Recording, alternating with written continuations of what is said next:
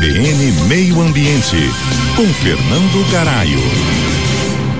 Em 1750 começou a chamada Revolução Industrial, que foi um dos maiores avanços da humanidade e propiciou as condições de vida que nós temos hoje. Na mesma época surgiu Adam Smith, que publicava o livro A Riqueza das Nações, onde explicou o funcionamento e o poder do livre mercado. Junto com isso, surgiu a Declaração de Independência dos Estados Unidos, que foi a primeira a exaltar as liberdades pessoais em termos de religião, política, propriedade privada e liberdade econômica. O resultado disso é que a porcentagem de pessoas que saíram da pobreza extrema caiu de 90% para 9%. A expectativa de vida aumentou exponencialmente. Até então, esse modelo de capitalismo de livre mercado é orientado pelo conceito de que o único objetivo de uma empresa ou organização é gerar valor para o seu acionista, ou seja, ter lucros crescentes. Esse modelo deu certo por muito tempo, mas ignorou a dimensão humana e ambiental. Em 2010, um novo conceito surge, o do capitalismo consciente. É uma guinada de uma nova forma de pensar ganha-ganha,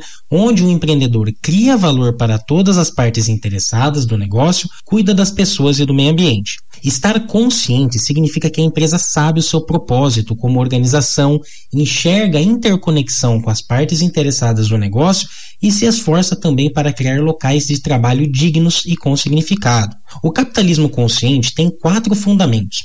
O primeiro deles é o propósito evolutivo. Qual que é o propósito da empresa que transcende a ideia de gerar lucro? O segundo é a integração das partes interessadas no negócio. A empresa tem que procurar sinergias e gerar valor para essas partes interessadas. O terceiro é a liderança servidora, onde os líderes não se preocupam somente consigo, mas são motivados pelo propósito e serviço. Por fim, tem o quarto princípio, que é a cultura responsável, que é promover a cultura da empresa com alto nível de confiança, autenticidade, transparência e cuidado genuíno. Na próxima coluna, vou falar sobre como essas empresas humanizadas e conscientes conseguiram aumentar o seu lucro em níveis superiores às empresas tradicionais. Confira este e outros episódios da coluna CBN Meio Ambiente na página da CBN Campo Grande. CBN, CBN Campo Grande.